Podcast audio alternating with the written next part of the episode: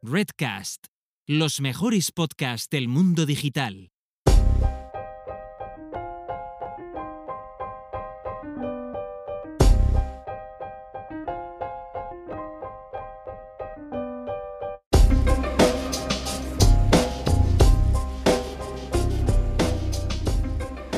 Muy buenas a todos y bienvenidos a Pensamiento Digital, el podcast en el que normalmente hablamos de inteligencia artificial y negocios, pero en el que hoy no lo vamos a hacer.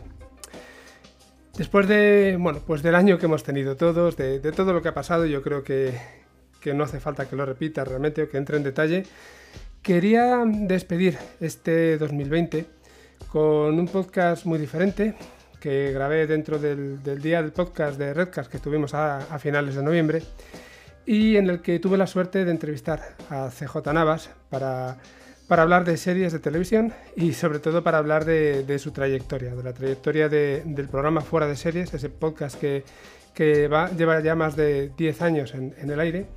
Y, bueno, tuve la suerte de que nos contara pues toda su trayectoria, desde cómo empezaron en, en el podcast pues con una idea más de un enfoque de ocio y cómo han terminado convirtiéndolo en, un negocio, ¿no? en una empresa en la que colaboran eh, bastantes personas.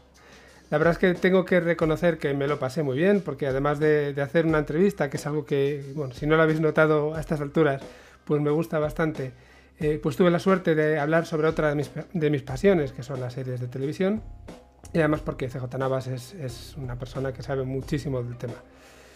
Así que nada, hoy no hay, no hay entradilla, no hay noticias, no hay nada, simplemente os dejo que disfrutéis con, esta entrevista y me despido de vosotros hasta, hasta el año que viene, deseándonos el mejor 2021 posible para, todos, para todos, pues, como sociedad, pero también a nivel individual.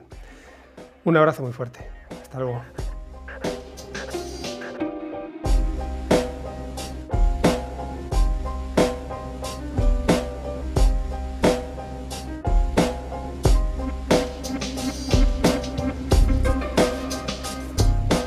No he podido ver todas las sesiones hasta ahora, estoy, he podido disfrutar de, unas cuantas, como la que acaba de tener ahora Carlos y, Luis.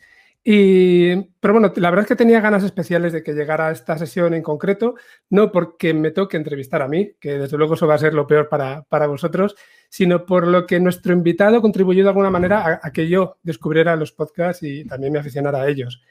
Y, bueno, porque también hasta ahora en la mayoría de los casos que hemos tenido en el día de hoy, en el día del podcast, se trataba de podcasts que ya nacieron con un enfoque más o menos comercial, o bastante claro al menos, y no hablo tanto de monetización directa, sino incluso de, promoción, posicionamiento, bueno, etc.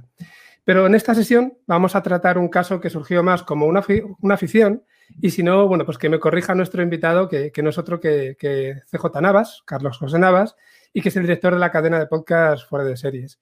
¿Qué tal? ¿Cómo estás? Con mucha ganas de hablar contigo y de, recordar viejos tiempos cuando éramos más jóvenes y prometíamos estas cosas que me. Muy bien, muy bien, Frankie. Sí, sí, tienes razón tú. Al final, la, vida te lleva por estos derroteros y, lo que empezó siendo, pues eso, un, intento de volver a, la radio, que es donde yo había hecho en el instituto en su momento. Y, y si este de convocación de podcast, y eso lo podemos comentar ahora si quieres, pues se ha convertido poco a poco en algo más que eso, ¿no?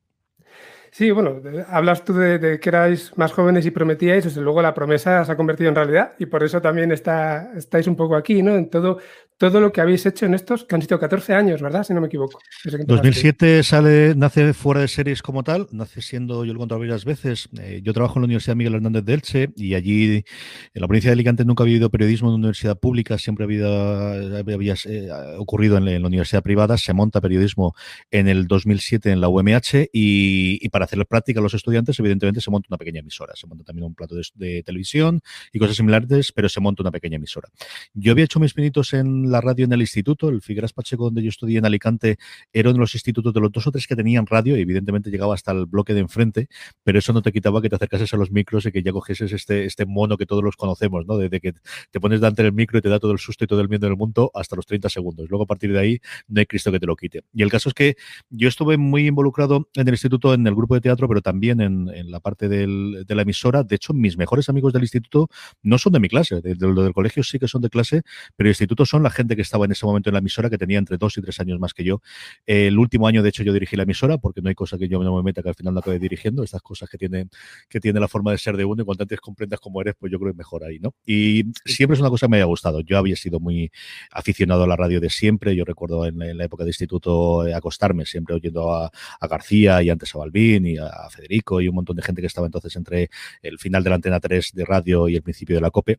Luego en la universidad no tenía tanto tiempo, pero sí escuchaba mucho Radio Nacional de España y ahí más o menos se confunde con el inicio de los podcasts. Yo siempre he sido muy aficionado a la tecnología desde pequeño. Mi padre teníamos la Atari, tuvimos un Commodore 64, tuvimos un Big 20, tuvimos prácticamente todos los cacharros, menos los que realmente tenían éxito, ¿no?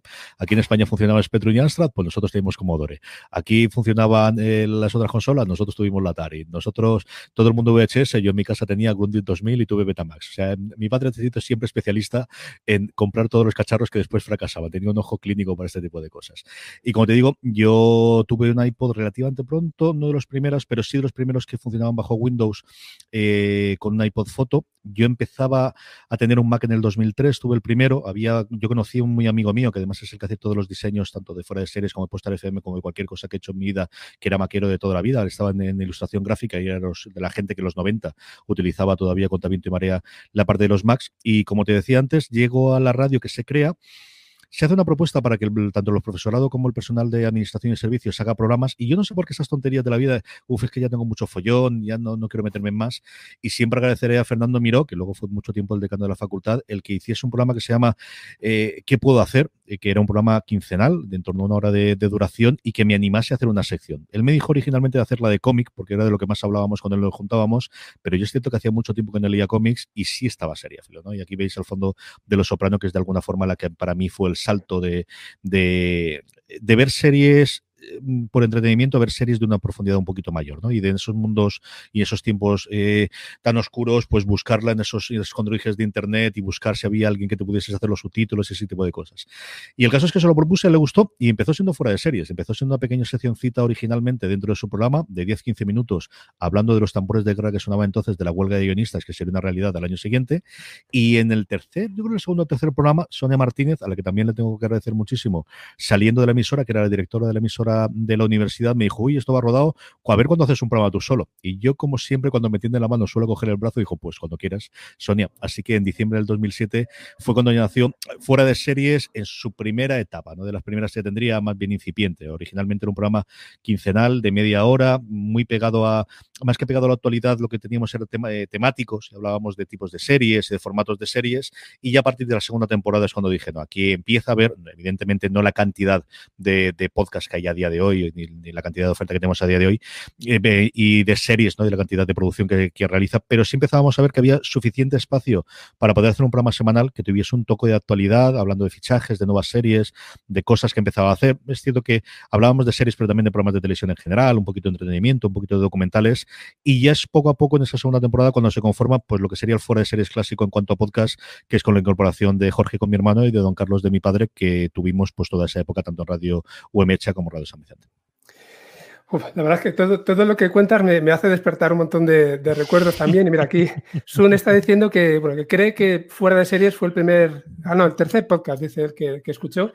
En mi caso fue el... Un abrazo a Pepe, que hace mucho que no nos vemos, tío. Esto no puede ser, esto no puede ser. Pues nada, mira, para la próxima organizamos una mesa con vosotros dos y, Deberíamos, sí, sí, sí, sí. lo solucionamos. Madre mía, la de vivencias que, que, he hablado y yo cada vez que me acuerdo de él, me acuerdo de aquella día que en Barcelona me recogió en el coche por una reunión que tenía yo de trabajo, a lo que siempre estaré agradecido, que yo llevaba ya a la gran ciudad sin saber cómo llegaba a aquel sitio rarísimo que me mandaban y no te preocupes que te recojo en coche y te llevo allí, me encanto de señor. Es que es un encanto de persona, Sony.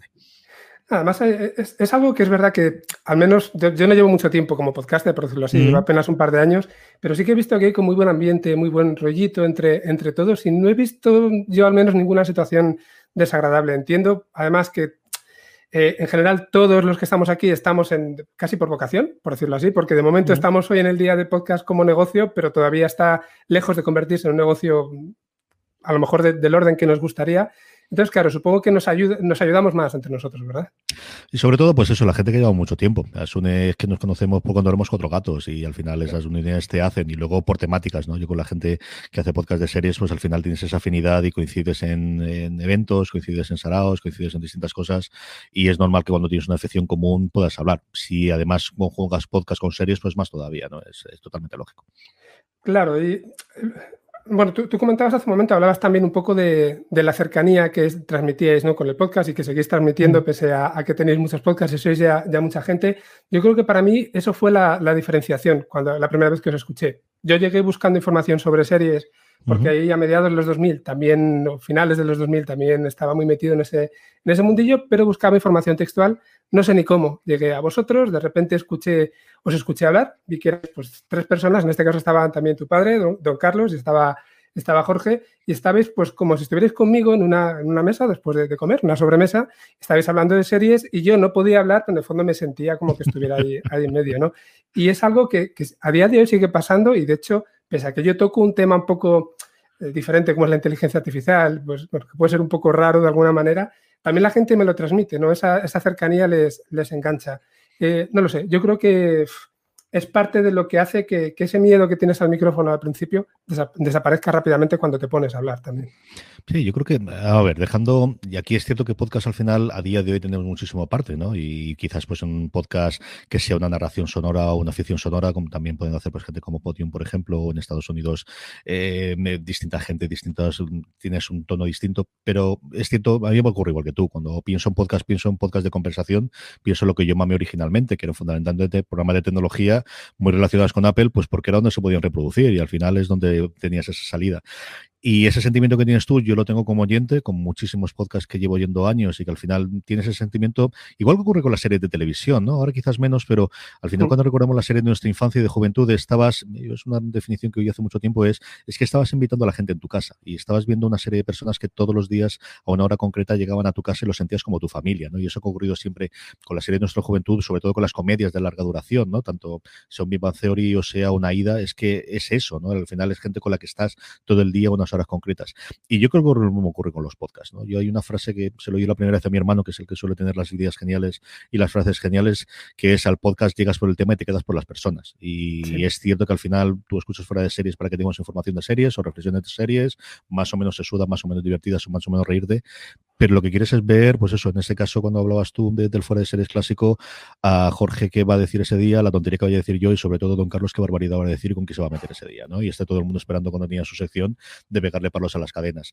Y así yo creo que ocurre en este tipo de programas de conversación, en lo que originalmente podría ser el podcast y que evidentemente sigue teniendo, y, ha habido muchísimos avances, y yo lea todas las vueltas que se puedan dar de distintos géneros y distintas estructuras dentro del mundo del podcasting, pero sigue siendo el tipo de, de podcast que a mí me sigue gustando más, el que más me acerca y llegas a tener ese sentimiento, ¿no? De, muchas veces de forma inconsciente. Es decir, la gente sabe que tengo dos hijas porque lo he dicho un montón de veces en los podcasts. No es una cosa que yo vaya preguntando por allí, pero al final eh, es posible que sepa muchas más cosas de ti alguien que te ha oído que alguien que conoces habitualmente mm, sea, como te digo, conscientemente que lo digas en los programas o inconscientemente porque se sale y porque lo notas y, y ese sentimiento de lo siento como amigo mío. Sé que no es amigo mío porque no lo conozco, no sé luego cómo se su vida personal, igual es cualquier otra forma, pero ese sentimiento de cercanía que te da el audio, evidentemente, que al final lo, tienes ahí, que estás prestando atención, eso es, es, indudable y me ocurrió a mí como, como oyente y eso mismo que me has dicho tú me lo ha dicho muchos oyentes a lo largo del tiempo, ¿no? De, me acompañáis, me ayudáis, me, me, soy mi cita semanal, ese tipo de cosas que al final pues te llenan de orgullo para que voy a decir otra cosa. Y es lo que permite que ahora mismo, eh, para mí es la primera vez que hago un podcast en directo, te lo tengo que decir, pero como estoy escuchando y te llevo escuchando más de 10 años, pues para mí es como, como si estuviéramos tú y yo solos, ¿no? Esa cercanía que estabas comentando hace un momento y que, que, bueno, me ayuda. Hablabas hace un momento de, frases geniales de, de, tu hermano y yo creo que hay, un, bueno, imagino que todo el mundo te saca el mismo tema, pero hay una seña, una seña de identidad tuya que a mí siempre me ha, gustado mucho. Te he preparado un pequeño homenaje y ahora nos cuentas si puedes cómo, cómo se te ocurrió. Vamos a dar con esto el programa casi por empezado, aunque llevamos ya como 10 minutos. Y voy a decir que en directo, desde un carrito repleto de compras para Black Friday en Villanueva, La Cañada, California, hablamos sobre el proceso que supone llevar un podcast desde su nacimiento como un hobby hasta convertirlo en un negocio y una profesión. ¿Cómo se te ocurrió esto y cómo hacías para cada programa tener una frase distinta?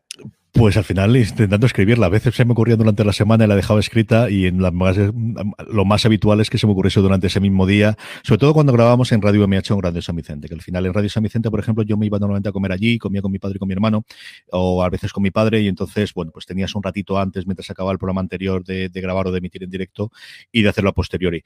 Lo de California era una coña interior de, mi hermano y yo acerca de un documental que vimos en su momento de un señor que hacía, eh, era reparador de puentes, una cosa por el estilo, y aparecía California. Y yo no sé por qué no se hizo gracia, y me lo quedé con eso, un poco para jugar, no es por lo mismo por lo que llamaba a don Carlos en vez de llamarle papá, o a Jorge en vez de llamarle enano o hermano, que es como toda la vida le había llamado, ¿no? Yo creo que jugabas esa especie de mística, cada cierto tiempo lo decíamos y la gente se seguía sorprendiendo, y sí que creo que tienes que hacer una entrada. O sea, yo lo que sí que era, soy muy partidario y ahora, por ejemplo, pues ahora que hacemos, por ejemplo, de Mandalorian y Juan Calonce que lo, que lo, eh, que lo, que lo conduce me dijo, ¿qué indicación? Y prepárate la entrada y la salida. El resto, mm, siendo una conversación, va a ser una conversación fluida, dominas el tema, no va a haber problema. Otra cosa es que hables de lo que no sabes, pues ahí tienes dos problemas, ¿no?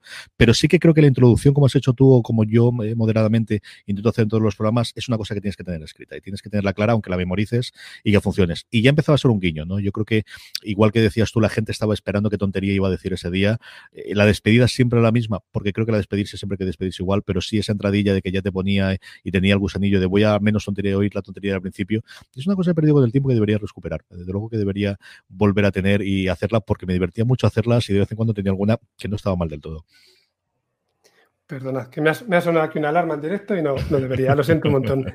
Bueno, yo eh, te he presentado, pero no te he presentado convenientemente, ¿no? Al menos todavía no hemos dicho quién eres más allá de, director de, podcast fuera de series. Eh, te está llamando CJ, ¿te va bien, Carlos Jesús? Absolutamente. mi, mi, mujer llama CJ, así que a partir de ahí todo el mundo. Perfecto.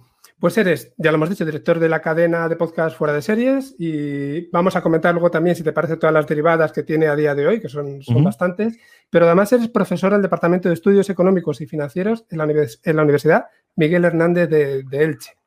Eh, te iba a preguntar, lo primero, ¿tenéis algún curso ah, sobre podcasting, alguna materia específica en la Universidad de Elche? ¿La habéis hay dos cosas que yo conozca y en las dos participo yo. Una es el máster de innovación en periodismo que tenemos para los estudiantes tanto de periodismo como de visuales como del doble grado que hay y que tiene de verdad es una pasada de máster. Ese tengo un pequeño bloque yo que doy. Sé que María Jesús Espinosa también, también otro y yo doy una sombra más sobre la parte técnica. Ese que yo conozca. Sé que en alguna asignatura, yo por ejemplo la mía simplemente que es gestión de la empresa informativa hago mucho hincapié y además es que es la que más juego te da porque con los cambios que estamos teniendo de podcasting de año para año me toca actualizar los apuntes todos los años, pero mira, esto es lo que hay. Es que eh, esto va a la velocidad que hay. Yo hace dos años hablaba de parece que Spotify se va a meter y fíjate qué momento está a día de hoy, ¿no? De, de prácticamente comiéndoselo todo. Y luego, eh, por otro lado, pues eh, tenemos, yo sí que ofrezco todos los años un curso que hago junto con Sonia Martínez, que te lo nombraba antes, la directora de la emisora.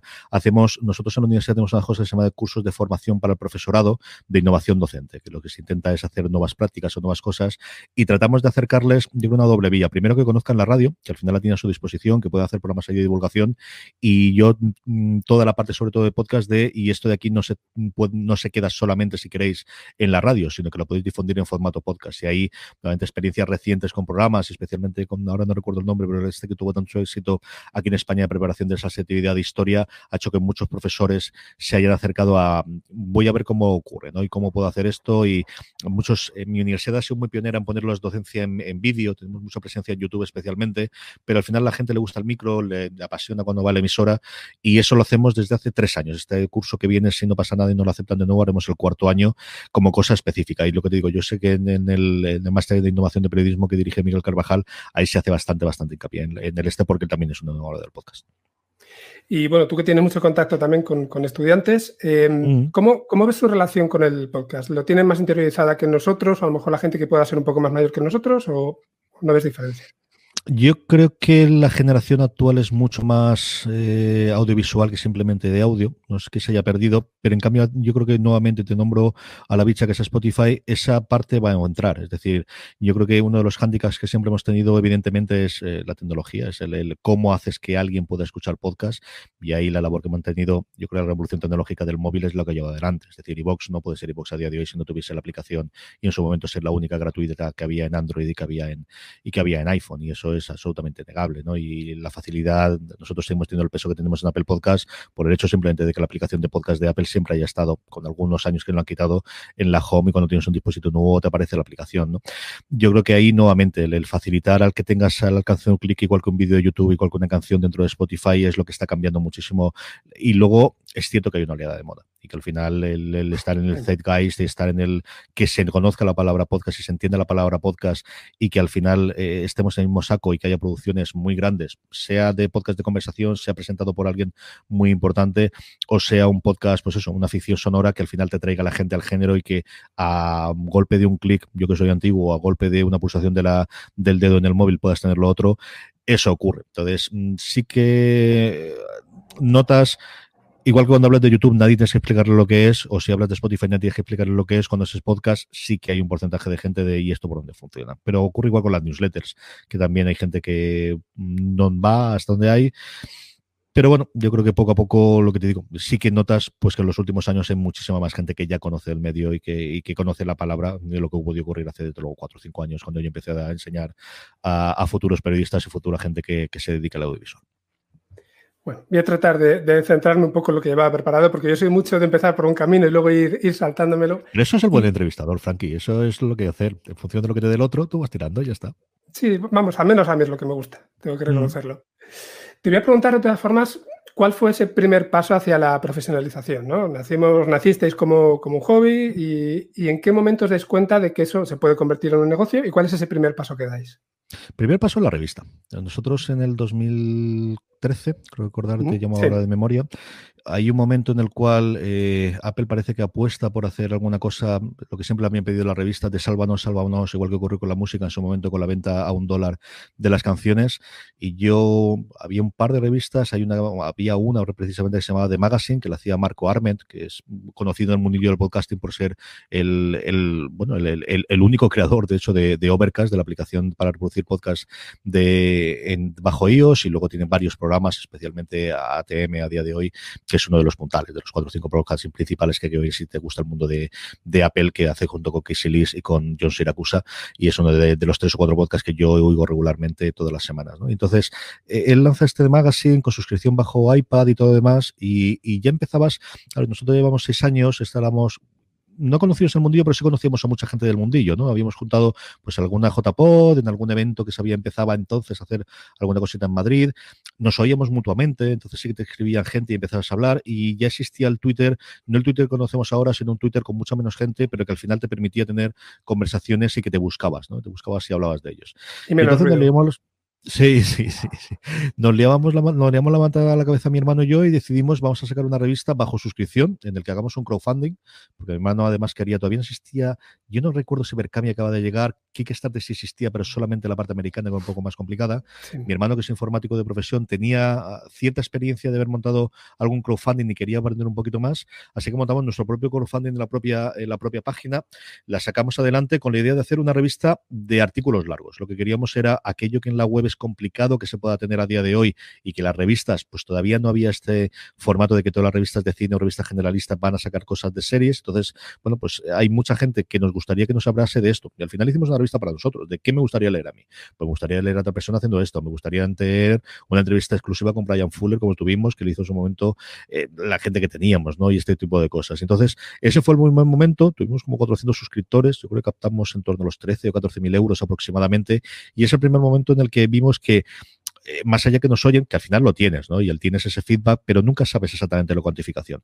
Y es cierto que nosotros en esos seis años nunca habíamos pedido dinero para nada, no habíamos hecho ningún patrocinado, no habíamos metido en Patreon, que tampoco existía del todo entonces, y Vox empezaba a hacer alguna de las probaturas iniciales que tenía, pero es la primera vez y para un proyecto muy concreto que si no, no salía para adelante y lo tuvimos. Y yo ese sí que creo que es el primer momento de decir, en fuera de series en concreto, luego tuve otra cosa con Postar FM un par de añitos después, pero sí que es factible el general dinero, ¿no? Ya otra cosa es el, eterno de puedes vivir de ello, puedes dejar de vivir. Bueno, pues es eh, al menos hay esa demanda, había ese deseo, sea porque la gente quería leer la revista, sea porque de alguna forma la gente te quería agradecer las horas de acompañamiento que le habías dado durante los años anteriores, semana tras semana, y que hasta donde lo habías pedido, sea de la forma que fuese, pero sí que había esa posibilidad y es la primera vez de plantear, bueno, pues esto eh, puede entrar dinero. A partir de ahí veremos si se gana dinero o no, que es la segunda parte del invento. No porque entre mucho dinero quiere decir que luego lo ganes, pero porque vamos, la revista fundamentalmente lo que hacíamos era pagar y yo creo que bastante bien a los, a los redactores porque también queríamos eso, ¿no? Y que el, el, objetivo fundamental era, pues eso, lo que te digo, una revista que nos sintiésemos orgullosos de tenerla mucho más que, el, que hacerla. Yo creo que lo hicimos con mucho mimo, con mucho cuidado y es una de esas cosas que desgraciadamente se quedaron en, en, en un año solamente, que algún día quiero rescatar cuando me dé la vida, Frankie, cuando me dé la vida. Bueno, al final la vida en el fondo da para, para, todo y para nada. Es casi, casi proponérselo, pero, pero bueno, entiendo que también es una cuestión de prioridades. Si alguna vez la rescatas, desde luego que ya tienes un, un suscriptor fijo. Muchas gracias. Entonces, la revista es como el primer paso, pero eso luego lo lleváis al, podcast. Yo tengo que reconocer que soy, tengo una memoria bastante mala en general, al menos a, medio plazo, por decirlo así. Y de repente recuerdo eh, de escucharos a vosotros tres a empezar a escuchar en el podcast pues a Marina Such, a, bueno, a, ¿cómo se llama? A, eh, Arrabal, Francisco Arrabal, y, no recuerdo muy bien lo que pasó entre medias, pero creo que sí, fue justo a continuación de la revista, ¿verdad? No, hay un paso intermedio que yo también es cierto que lo recuerdo demasiado poco y debería recordarlo porque al final todo viene de allí. Y es, yo en el 2015 lanzó Postar FM. Y Postar FM sí que tenía un planteamiento desde el principio de un modelo de negocio en el sentido de que entre dinero, ¿no? Lo que te digo después, ya veremos cómo se genera y cómo se reparte, pero sí cómo funciona. Y Postar FM, partir de una idea muy básica es, yo estoy rondando los 30 y muchos, casi los 40 años, y hay todo un conjunto de cosas de cultura popular que me gustaban mucho de adolescente, pero que no podía comprar y que ahora me puedo comprar, pero de las que no sé, ¿no? Y aquí metemos series, metemos cine, metemos videojuegos, metemos juegos de mesa, que cada día tiene mayor crecimiento. Yo siempre he dicho que es lo siguiente después de las series, el crecimiento que ha tenido los juegos de mesa en los últimos cinco años es sencillamente espectacular y no hace más que acercarte a, al, al, corte inglés o acercarte a, a la FNAC para ver el crecimiento en los lineales o las propias tiendas tradicionales de cómic o de juegos de mesa para que pueda tener. Y luego tienes eh, un montón de cosas distintas, los cómics también, en el que poder hacer. Y ahí sí que tuve un planteamiento inicial de yo creo que hay más gente como yo. Gente como yo que antes no tendría 100 euros al mes para poder gastárselos, pero ahora sí los tiene y que lo que necesita es que le recomienden por dónde entra. Que yo quiero volver a los juegos de mesa ahora que tengo críos o que estoy en la vida tener críos y qué me recomiendas. O que quiero volver a leer cómics, pero estoy totalmente perdido. ¿Dónde me meto ahora? Si yo era de Marvel o era de DC, ¿vale la pena que lea el nuevo 52? ¿O a qué serie de Spider-Man me acercas? ¿Las tengo que leer todas, sí o no? Y así exactamente igual con todo, ¿no? Videojuegos.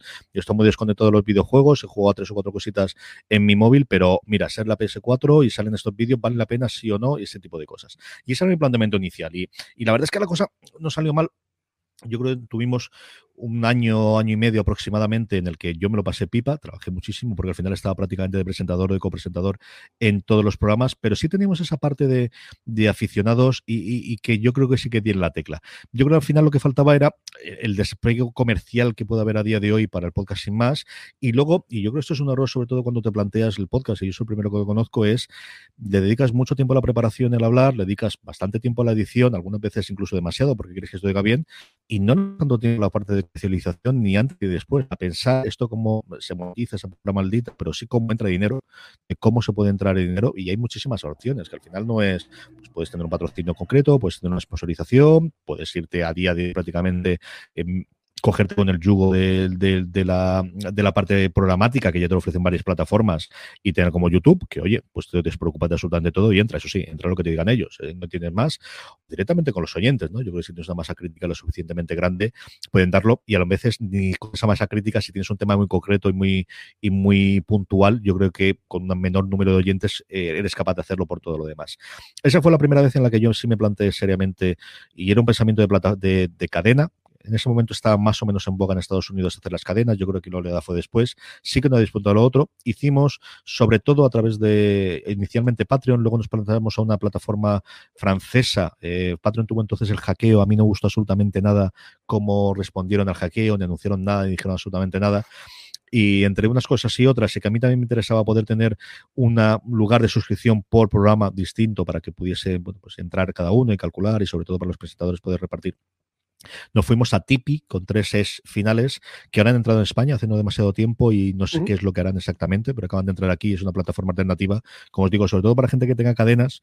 El hecho de que bajo un perfil puedas controlar distintas vías de entrada, yo creo que es una cosa interesante. Y lo que ocurrió en el interín es que, bueno, pues había dentro de esos programas que había en Postar FM, eh, había varios que, yo fui creando. El Fuera de Series Clásico, empezamos a tener alguno más, hicimos review, que era una cosa que yo quería mucho, te hacía mucho tiempo que quería hacer, que era eh, hablar de las series con spoilers, porque es una de las grandes barreras que tenemos a día de hoy con las series. Con el cine cubro un poquito menos, pero la serie es, es que voy por el quinto capítulo, no puedo escucharlo y quería hacerlo.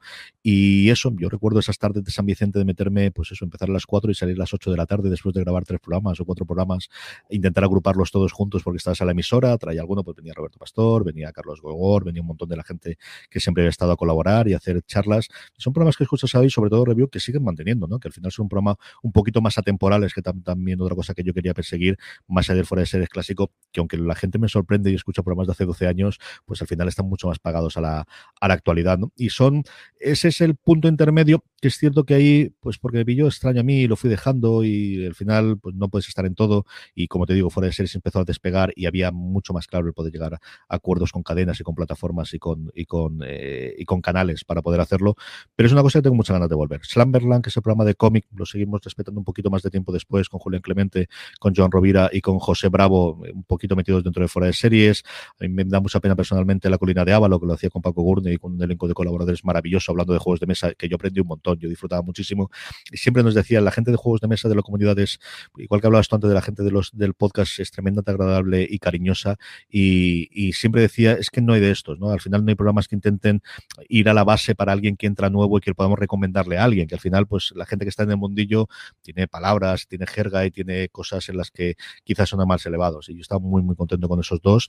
Credits a mí me servía muchísimo cuando hablaba con Roberto Pastor, porque al final yo no tenía impuñetera de videojuegos modernos y él me enseñaba todas las semanas, era en el que más le dejaba ir hablando. Y así todo el resto de los programas, ¿no? Yo creo que teníamos un montón de programas entretenidos y divertidos. Sophie Channel que hacíamos sobre deportes, intentando buscar no la confrontación activa, sino buscando el, el punto amoroso y cariñoso de las, del deporte. Y son un montón de nombres y un montón de, de cosas que, nuevamente, si me diese la vida, me gustaría volver a rescatarlos, pues posiblemente de programas quincenales o programas mensuales o de alguna recopilación, no exactamente de algún extremo, de, de, de alguna forma diferente, porque al final yo creo que no existe fuera, bueno, no creo no, eh, no existe fuera de series eh, lanzamiento si no tienes al de postar FM, ¿no? No, no, ese paso intermedio, al menos a mí personalmente, sí que me dio la seguridad de puedo hacer más de un programa a la semana, puedo dirigir más de un programa a la semana, puedo editarlo, puedo subirlo, puedo encargarme si hace falta y si luego puedo delegarlo, delegaré, pero al menos soy capaz de llevar esto adelante y responde la audiencia. ¿no? Y la segunda parte es que sabes que hay gente al otro lado de, del, del micro que te sigue porque quiere escuchar lo que dices, sea de una forma o de otra.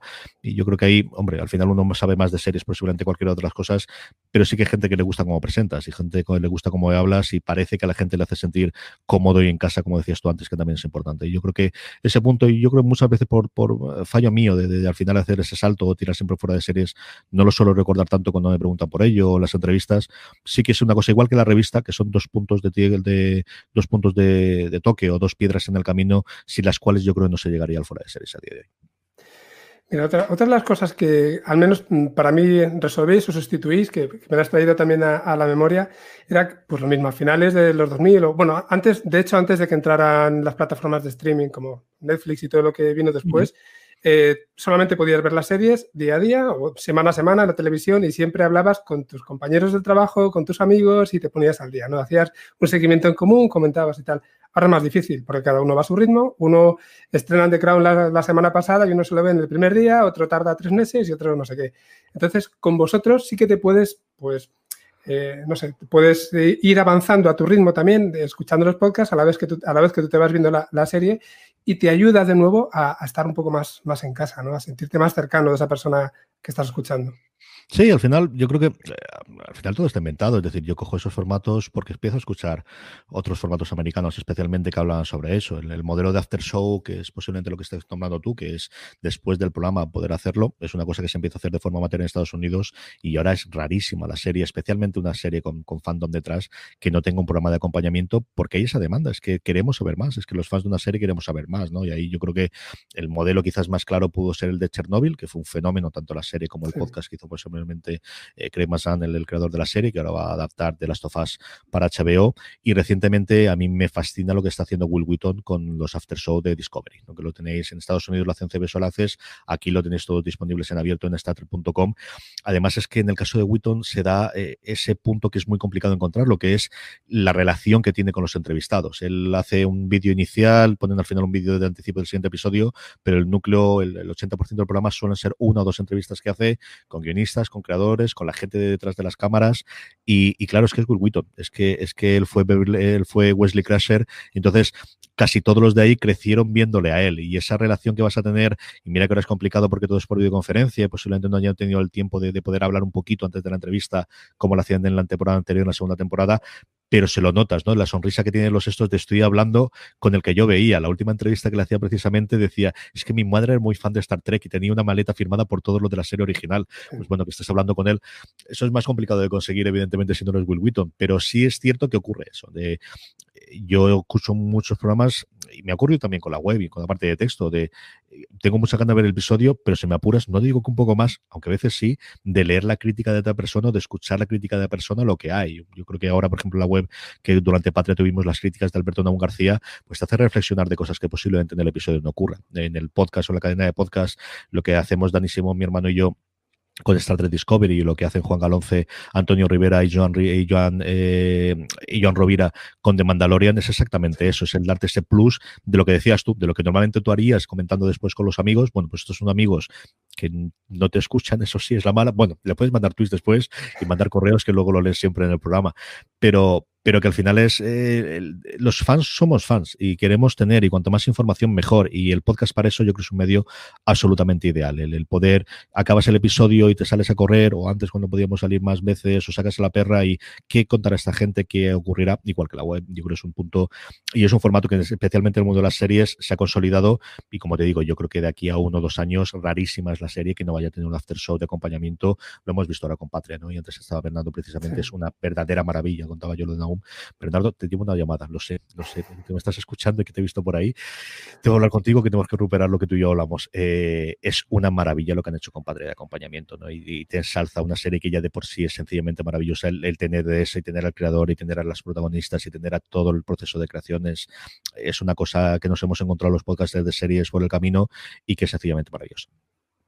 Sí, en ese sentido, recuerdo hace, hace años que se, hablaba de experiencias multimedia de las series en las que se mezclaban series con películas, como ha pasado con las de superhéroes, también con videojuegos, e incluso el, se suponía que el guion o la historia iba avanzando una parte en cada uno de ellos, y en el fondo el podcast se ha convertido en parte de esa experiencia multimedia, ¿no? En estos casos. Sí, yo creo que la parte multimedia y siempre la movida es, eh, hace, es necesario que la escuches sí o no. Yo, yo recuerdo la época de los de Perdidos eh, cuando teníamos las novelas intermedias o teníamos los webisodios o cosas por el estilo. Es muy fastidioso salirte del canon y que obligar a la gente, sobre todo en esos tiempos, lo leyese para tener toda la información completa es complicado. Por eso creo que el modelo After Show es perfecto, porque al final lo único que estás haciendo es darte más información o darte referencias o enseñarte esas sorpresas o soristeres que dicen los americanos escondidos y que a lo mejor no has encontrado o te enciende la luz cita, ¿no? Yo recuerdo uno de Mandalorian, el primer episodio, en el que Joan Rovira de repente dice, es que es un dragón porque esto realmente es como si fuese una cacería de, fantasía y fuese los caballeros de la mesa redonda que van a matar al dragón en el primer episodio. Y es cierto, no ves que ido con eso y, siempre en un buen after te sales con una cosa de esas. O bien porque tienes una entrevista en la que te revelan algo sobre el personaje o algo sobre el guion si es el guionista, o bien si es alguien comentando el episodio porque tiene una perspectiva distinta a las tuyas, porque tiene un background distinto, ha tenido unas vivencias distintas, ha tenido lecturas diferentes y posiblemente te da ese punto. Yo creo que también es una de las, de las grandes ventajas que tiene ese formato, que como te digo, yo creo que es una cosa que se va a estandarizar. Si, es que ya no lo está. En Estados Unidos yo creo que está prácticamente todo, especialmente con cadenas y con miniseries. Netflix empieza a tenerlo prácticamente todo. En Latinoamérica tienen muchas de sus series. Y un After Show. De hecho, además con versiones distintas. Tienen varias de las que han sacado HBO, creo recordar, y Netflix también, pero HBO seguro, yo juraría que The Watchmen sacaron una versión en México y otra en Argentina. Así que mm, es una cosa que, que cada día vamos a tener más porque el coste-beneficio es mucho más barato que hacer una web serie o que montar algo en plato, evidentemente, si lo vas a hacer solo en formato audio. Y si no, bueno, YouTube, el propio, si escucháis en YouTube el, podcast de el podcast de Chernobyl, lo que tiene es una eh, plantilla en la que van pasando con un poquito de, animación y arreglado. Realmente es solamente el audio, ni siquiera lo grabaron en vídeo la, la, propia entrevista. Yo creo que es un formato que se va a estandarizar y que vamos a tener más y, que, que, va más y que ha sido una gran aportación, desde luego, para el podcast en general y para el podcast de series en particular. Bueno, cada pregunta que te hago me saca un montón de preguntas más de forma exponencial. vamos a centrarnos otra vez, por lo menos para cubrir los mínimos que quería. Y, vamos a dar el siguiente paso. Y, ya si ya llega sería, bueno, lo que sería fuera de series.com y todo lo que está debajo de, ese paraguas, ¿verdad? ¿Puedes contar un poquito? Fuera de series.com siempre ha existido. Al final era un lugar que originalmente era el repositorio simplemente de, de, los podcasts que sacábamos. Durante mucho tiempo estuvo en Tumblr. De hecho, la red social donde más seguidores tenemos con diferencia sigue siendo Tumblr. Lo que pasa es que como nadie se acuerda de ella, sí porque nos recomendaba. Yo creo que durante un tiempo había tan pocos sitios en los que tuviesen algo y tenía seguidores que lo que ocurre cuando estás por defecto en uno de los sitios, que entras ahí en medio, la gente le daba el clic, luego no tenías ninguna interacción ni tenías absolutamente nada, pero el número, oye, durante mucho tiempo más seguidores que en Twitter y más que en Facebook en ninguna de ellas. Y sí que hay un momento en el cual, bueno, pues se reconvierte en eh, nuevamente, también era el 2017, aquí día de hoy a lo mejor podrías plantearte el lanzar el podcast sin más, pero es un momento en el cual era complicado el poder acudir a un, patrocinador o construir un sponsor o acudir a una cadena y a una eh, para poder eh, ofrecerle algo si no tienes un soporte en la web. Y ahí, pues mira, en el momento el día se lo manda la cabeza, foresearch.com se reconvirtió en Medium. En ese momento Medium era una plataforma que iba a apostar por publicaciones, un año después dio un giro de 180 grados y ahí estamos, mm, bueno, pues viendo a ver cuál es la solución y cuál es la salida, porque es cierto que de todas las facilidades que había de hoy sigue siendo pues, eh, una cosa que se ve muy mona, que es muy bonita de ver, yo creo que es tremendamente limpia cuando tú estás fuera de series.com comparado con otras webs, muy, bueno, no pagas, no pagas alojamiento, que lo tonto, lo tonto, pues oye, son unos euros todos los meses, ¿no? Y te lo alojan todos ellos.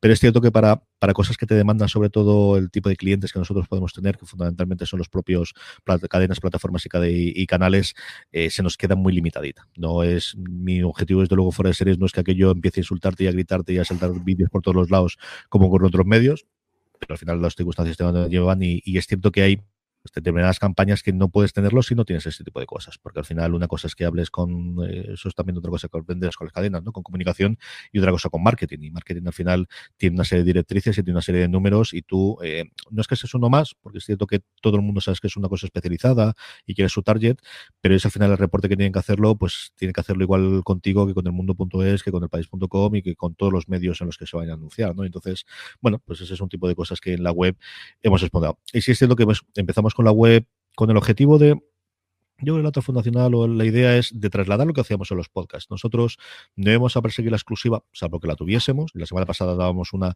sobre la nueva serie de Netflix español que dio Álvaro Nieva y yo creo que esa sí que hay que darla pero sin volverte loco, nosotros no somos Deadline, ni somos de Hollywood Reporter, ni somos alguien que esté buscando la noticia. No vamos a publicar 70 cosas al día. Y tenemos gente, y sobre todo la gente que tengo, no es gente para escuchar el, para escuchar ese tipo, para, para sacar ese tipo de noticias. Nosotros queremos hacer un análisis de la, de una serie antes y después de la serie que sea interesante para que la gente lo pueda leer, dar razones por las que puedan ver algún tipo de serie, eh, convencer artículos interesantes, hacer críticas, tener columnas de opinión y que al final, bueno, pues eh, la gente que sea asidua encuentre ese formato y que la gente que llegue porque busca una determinada serie tenga una crítica adecuada, una crítica eh, coherente con lo que vaya a buscar, que es también parte del público que tenemos. Es decir, el efecto fundamental que tiene la web, eh, mira, la analítica está clarísimo, es el, el efecto de el estreno de una semana, alguien se pone delante de la televisión, normalmente delante de Netflix, mira qué es lo que le pone la home de Netflix, no sabe qué es, dice, a ver qué leche es esto y qué es lo que ocurre, y a partir de ahí sale, eh, eso es una cosa que es una fuente de tráfico absolutamente fundamental para Foresearch. Te iba a preguntar ahora que, cuál ha sido vuestra relación hasta ahora con, las plataformas de podcasting, pues con iVoox, con iTunes, y cómo, cómo, has visto la evolución y sobre todo, ¿crees que se está enfocando de la manera adecuada desde tu opinión? A ver, aquí eh, nunca sabremos qué ocurrirá en ese mundo alternativo en el que Apple decidiese que iba a montar el YouTube de los podcasts, ¿no? Y al final Apple dejó ese hueco para bien y para mal. Ellos nunca han sabido vender bien anuncios. Se ocurrió en su momento cuando pusieron los anuncios también dentro de la App Store. Ahora han hecho un nuevo intento y les va de aquella forma también. Pero bueno, yo recuerdo cuando Steve Jobs presentó aquello de los anuncios, el IAD, y lo tuvieron que cerrar un año después. Y es cierto que ahí funcionaron pues como un monarca ilustrado, ¿no? De, de yo domino todo, yo controlo todo, te puedo tirar abajo el podcast si quiero pero yo no quiero saber nada de alojamiento, no quiero saber nada, lo que hago es una base de datos monstruosa y a partir de aquí bebe todo el mundo. Y en Estados Unidos, pues sigue siendo el, fundamental. Aquí, yo creo que el efecto identificador, y siempre lo digo en las clases, es iVox. O sea, iVox es el que encuentra una oportunidad y ahí Solera, yo siempre me quito el sombrero delante de él de poder verla y sobre todo apostar por, por una cosa tan complicada en ese momento. Yo creo que tiene el grandísimo acierto de tener una aplicación gratuita en Android y una aplicación gratuita en iOS, que es así de sencillo. El, el poder en cero, esa entrada inicial, el, el, que le puedes decir a alguien de no vas a pagar nada por tenerlo en esos momentos. Y yo creo que con el tiempo también exactamente igual. Y de tener una base de datos propia, ¿no? que al final eh, la tienen ellos. Es que todos los demás, todos los reproductores mm, eh, tiran por fuera.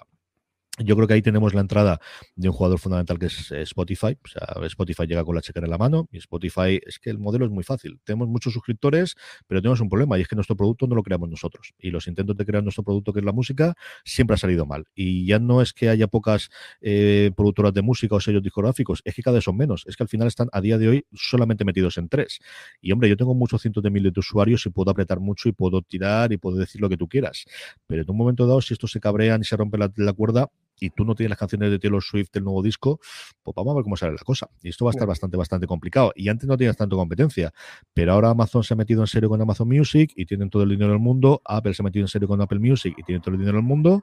Y al final, Mutantis Mutanti, y con una prueba que ellos hacen en Alemania, curiosa, de que empiezan a subir audiolibros originalmente eh, como si fuesen canciones y también podcasts, ven que, oye, que aquí hay otra cosa de la que no tenemos que pagar variables, sino simplemente un fijo si lo producimos nosotros y es que el modelo de Netflix mola más que el nuestro, porque al final nosotros, de cada dinero que ganemos, hay un porcentaje que tenemos que pagar las discográficas, mientras que Netflix se gasta una barbaridad en hacer The Crown, pero es suya para siempre, de toda la vida, mientras exista la humanidad. Y al final, a la larga, pues eso se amortiza cuando lo divides entre muchas personitas. Y esa es la apuesta que hacen. Y hacen una apuesta en paralelo para tres partes. Por un lado, de comprar contenido que queda muy, pues eso. Eh, han fichado a Joe. Pues todo el mundo hablamos de eso durante una semana y de las cifras y de que si 100 kilos son muchos o son pocos. Bueno, pues, pues será lo que sea, que para algo hay. Pero luego por otras tiendas están haciendo los movimientos que tienen que hacer, que es convertirse en YouTube. Es que al final donde realmente está el dinero es en el intermediario. Y para eso, mm, bueno, pues compras originalmente una plataforma que ese era el objetivo que tenía previamente para hacerlo y ahora compro una agencia de, comunicación y lo que queremos es convertirnos en YouTube y que al final pues los podcasters tengan las mismas facilidades, para bien y para mal, porque aquí eso es una cosa que se va demandando mucho tiempo, especialmente entre el podcasting amateur o semiprofesional, de tener la facilidad de YouTube. Bueno, pues ten cuidado con lo que pides, no sé cosa que te lo den, porque sobre todo la parte de YouTube eh, por debajo de un escalón no es que sea poco, es que es cero, es que al final y cada día están subiendo más el mínimo para poder recuperarlo. Pero ese es el futuro que nos vamos a encontrar, Frankie. Es decir, no vamos a encontrar un futuro en el que puedes renunciar a Spotify si te lo permiten tus oyentes, si tienes una cosa muy especializada, no vas a poder hacerlo si, si quieres tenerlo. te va a poner todas las facilidades del mundo, perdón, para poder colgar tu podcast y monetizarlo en mayor o menor medida. Y eso es lo que va a ir por ahí en medio, porque además lo que estamos viendo de Amazon en Audible es vamos a crear un contenido muy concreto que pueda eh, sponsorizarse o, que lleve suscripciones otros intentos igual. Apple mm, parece que va a tener posiblemente también compras, pero eso es por donde va a ser los próximos tiempos. O sea, que básicamente todavía estamos intentando buscar el, cómo, ¿no? Está, hay un montón de ideas, hay un montón de, bueno, pues de, acciones. La diferencia es que hay un montón de dinero. Lo que no había antes era un montón de dinero. Y ahora sí que la hay. La hay por parte de las plataformas, la hay por parte de las empresas, especialmente las que no llegan de fuera. y yo sí que creo que hay anunciantes a día de hoy y si no anunciantes, agencias de marketing que les son más fácil para a los anunciantes. Que al final yo creo que es otra de las cosas que también se pierden por el camino. BMW no decide normalmente dónde invierte. BMW contrata una agencia de marketing que decide dónde invierte. Y ahí hay una parte que se va siempre a la televisión y que va a prensa y que va a vallas, que ahora si la persona que está encargada de hacer ese reparto conoce los podcasts, empieza a hacerlo, o alguien le dice, oye, esto de los podcasts es más fácil, no se te va a ir todo el dinero a la televisión de los podcasts, igual que no todo el dinero de la televisión de Internet. Pero sí que es fácil que empiecen a hacer pruebas y empiecen a tener algunos. Y midiendo, comprobando, y ahí las métricas no las vamos a tener hasta la sopa, porque es el mundo en el que viven ellos. Esa parte de retorno, sea verdad, sea mentira, sea mitad, sea como sea ¿De cuánta gente ha pasado por esta valla con el coche? Pues como la valla la tuvieses en abril y mayo, yo te digo yo la gente que pasa por allí. Pero bueno, en fin, claro, mm, mm, aquí exactamente igual. ¿Son las normales de IAB? Pues parece que todos vamos a morir las normales del IAB, sean mejores, peores, igual que todo el mundo se cree el EGM, igual que todo el mundo se cree toda la parte de Internet del Google Analytics, que parece ser fiabilísimo, y luego hay otros días en los cuales mm, te sacan el correo de esto no era exactamente así, pedimos perdón a Facebook, exactamente. No, pues mira, realmente era un tercio de los que te decía que había ocurrido. Bueno, son las reglas del juego. Yo, yo creo que la gran diferencia, desde luego, hoy, así estuviésemos hablando hace cinco años, ¿no? por ejemplo, cuando vuelta a de FM, es si hay dinero. Antes se movía, había alguno que podía funcionar, alguien que había, pero hay dinero. Estás viendo aquí en España y también en Estados Unidos, que al final nosotros siempre vamos dos, tres años por detrás de ellos, gente que en la vida te podías pensar que haría un podcast, lo que haría es un programa de televisión que lo tenga. Yo el último que he estado escuchando recientemente es un podcast que hacen entre Son Hayes de, de Willing Grace, ay señor, no me acuerdo de los otros dos, Will Arnett, y el tercero es el creador de, de Ozark, se me ha ido ahora Jason Bateman, hace un podcast a tres hablando de conversaciones, por los tres son muy amigachos, y el último tuvieron a Paul McCartney. Ya lo que hacen es llevar un invitado sorpresa en cada uno de los programas y Paul McCartney, dentro de la gira del nuevo disco que saca en diciembre, pues uno de los parones que tiene ya no es que sea ACB, eh, ABC o CBS o, los programas nocturnos tradicionales, es que se va al podcast de estos tres sanados porque tiene su audiencia. Y es que realmente funciona así porque hay dinero y, estos tres, no digo que no se lleven muy bien, sean muy colegas, pero si no ganas dinero tampoco lo. Seguro. Y volviendo un poco sobre, sobre YouTube, que estabas hablando de ellos hace, hace un mm. momento, yo me fui, me fui a vuestro canal, vi que teníais unos 16.000 suscriptores, pero ¿cómo, ¿cómo responde la gente realmente? ¿Lo consume de, de una forma significativa respecto al consumo que tenéis de, de los podcasts vosotros? ¿Os dan buen feedback? ¿Cómo, o sea, ¿crees que merece la pena estar en YouTube? ¿O simplemente es necesario? Yo creo que merece la pena probar, siempre merece la pena. Nosotros estamos experimentando, hemos tenido distintas cosas, hemos hecho cosas grandes en YouTube como determinados directos o determinados programas durante el confinamiento que hacíamos presencialmente en Fundación Telefónica que no hemos podido hacer. Y luego yo creo es buscar el formato. Es cierto que nosotros a día de hoy fundamentalmente lo que importamos dentro de la, de la, de la web, eh, o de, perdón, dentro de YouTube es los, los podcasts que estamos haciendo ahora, estamos intentando grabarlos, editarlos y subirlo, también porque creo que se ha roto esa barrera. O sea, la gente se ha acostumbrado a estas dos ventanitas que nos están viendo a ti y a mí. O sea, yo creo que eso era algo que antes quizás costaba más o que a lo mejor tenía más reticencias, si se lo veías lo quitabas, pero ahora eso es un formato que se acepta. Se acepta en el late night americano, se acepta en el late night español y se acepta perfectamente para cantar de, de volumen, ¿no? La, se acepta perfectamente para un programa. Ese es el punto inicial. A mí me gustaría hacer más cosas y probar más cosas con el medio audiovisual, ya no solamente en YouTube, en YouTube, en Instagram, sea en Instagram Televisión o sea en directos de Instagram, que estuvimos haciendo también una cosa durante su durante la pandemia, que hacía yo presentar todas las tardes hacíamos media horita de acompañamiento en Instagram en, en directo y yo creo que nos sirvió bastante. Yo me lo presenté muy bien, la gente estuvo y lo que comentabas tú antes, se me han escrito dos o tres de, mira, pues tuvo un confinamiento más o menos complicado por circunstancias personales y esa media horita que te oía a ti me, me servía, ¿no? Y es una de estas cosas que también pues mira, que te, que. Yo creo que esa parte de soy podcast, entonces solamente se me puede ver en audio y en YouTube, no, pues yo creo que quitarse esos prejuicios por ese lado y plantear. Son medios distintos pero complementarios. Yo creo que funciona mucho mejor cuando haces una cosa concreta para YouTube y una cosa concreta simplemente para audio. Mm, a todo no se llega y como te digo, yo creo que sí que se acepta mucho mejor a día de hoy que estemos haciendo este mismo programa que estamos haciendo tú y yo en YouTube, pues a lo mejor hace dos años no se aceptaría. A día de hoy yo creo que todo el mundo entiende que es ese tipo de programa que puede funcionar. Y no nos engañemos, es que hay mucha gente que ve YouTube escuchándola de fondo. O sea, eso existe, existe con la música música y existe con los podcasts. Efectivamente, hoy, hoy además de YouTube, te lo digo por si no, no eras consciente, estamos también transmitiendo por, por Twitch.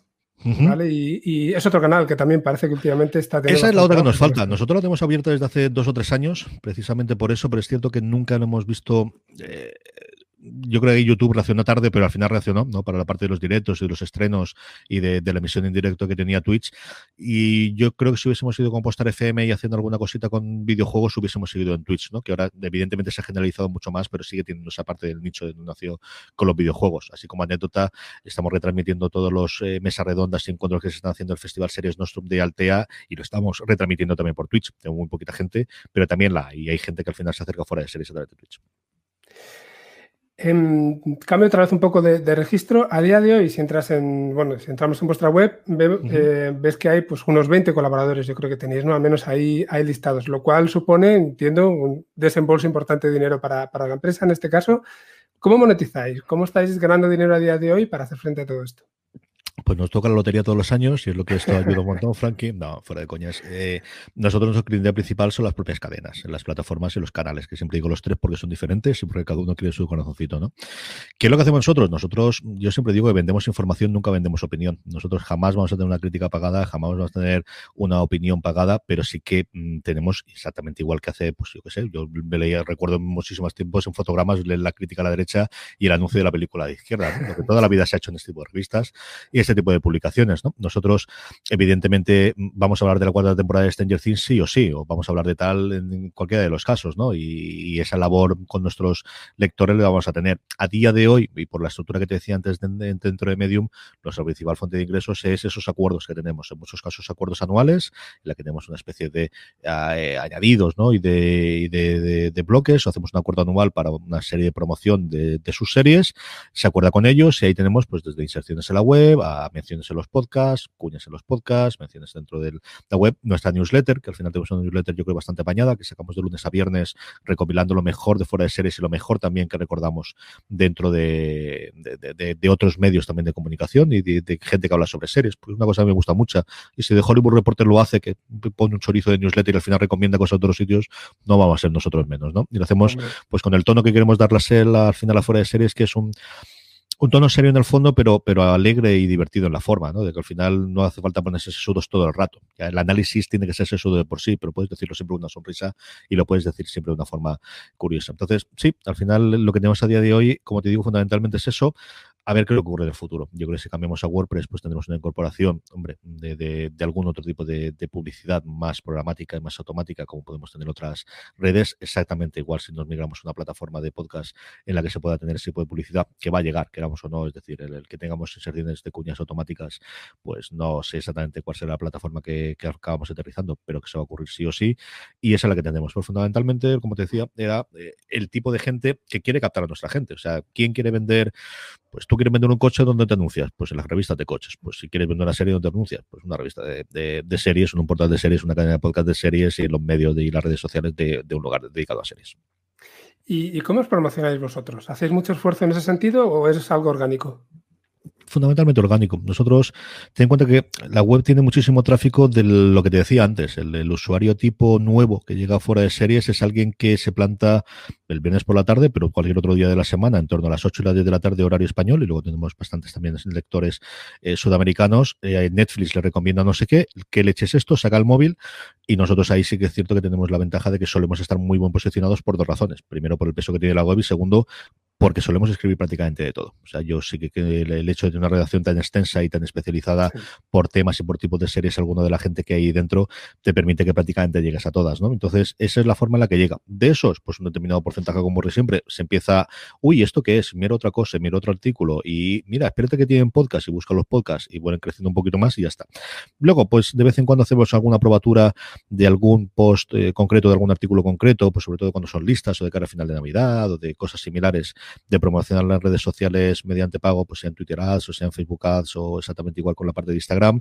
Y en determinadas campañas que tenemos que el cliente, nosotros siempre normalmente tenemos guardando un, pequeño eh, porcentaje para, para, poder hacer esa promoción adicionalmente ¿no? y, tenerla. Pero al final, lo que digo, nosotros, de verdad es que llega muchísima gente nueva todos los días. De, los, de los lectores que tenemos, siempre llega gente haciendo esas búsquedas, además lo ves, ¿no? El Netflix es la primera por encima de todas, eso Netflix la tiene todo el mundo, es palabra como Spotify, no tienes que explicarle absolutamente nada de lo que es y llega clarísimamente y lo tenemos. Así que no, no es una cosa que hayamos hecho especiales esfuerzos para darnos a conocer fuera porque Google lo hace por ti. Vale, nos quedan cinco minutillos y le digo casi como nota mental, para que no, aunque me imagino que ya nos daría una colleja si nos fuéramos a, pasar un poquito. Pero te voy a preguntar también por otra faceta tuya de la que te he escuchado en algún podcast y sobre el tema de, emprendimiento, ¿no? Porque al final, crear un podcast, en el caso en el que nos ocupa, ¿no? Que es como, como negocio, es otra forma de, emprender. Eh, no sé si tú has visto, bueno, por un lado, te, hago, te lanzo dos preguntas. Si volvieras a empezar ahora con todo lo que sabes, ¿qué cambiarías del proceso que te ha llevado a convertirlo en negocio? Si hay alguna cosa. Y por otro lado, ¿has visto algún fallo bastante común en la gente que se lanza a montar un podcast como negocio y que crees que se puede evitar? Yo creo que eh, la segunda creo que es más sencilla que la primera. La primera siempre es mucho de, buf, esto del camino no controlado. Yo creo que eso te sirve para decir, tomar decisiones a día de hoy, ¿no? Pero, pero poco más. La otra sí, yo creo que es dedicarle tiempo a venderlo. Es decir, el problema que tiene el podcast es que mola tanto el micro que al final lo que quieres es hacer esto. Y si además te gusta la parte de la edición, mola tanto editarlo que digas, ya, ya.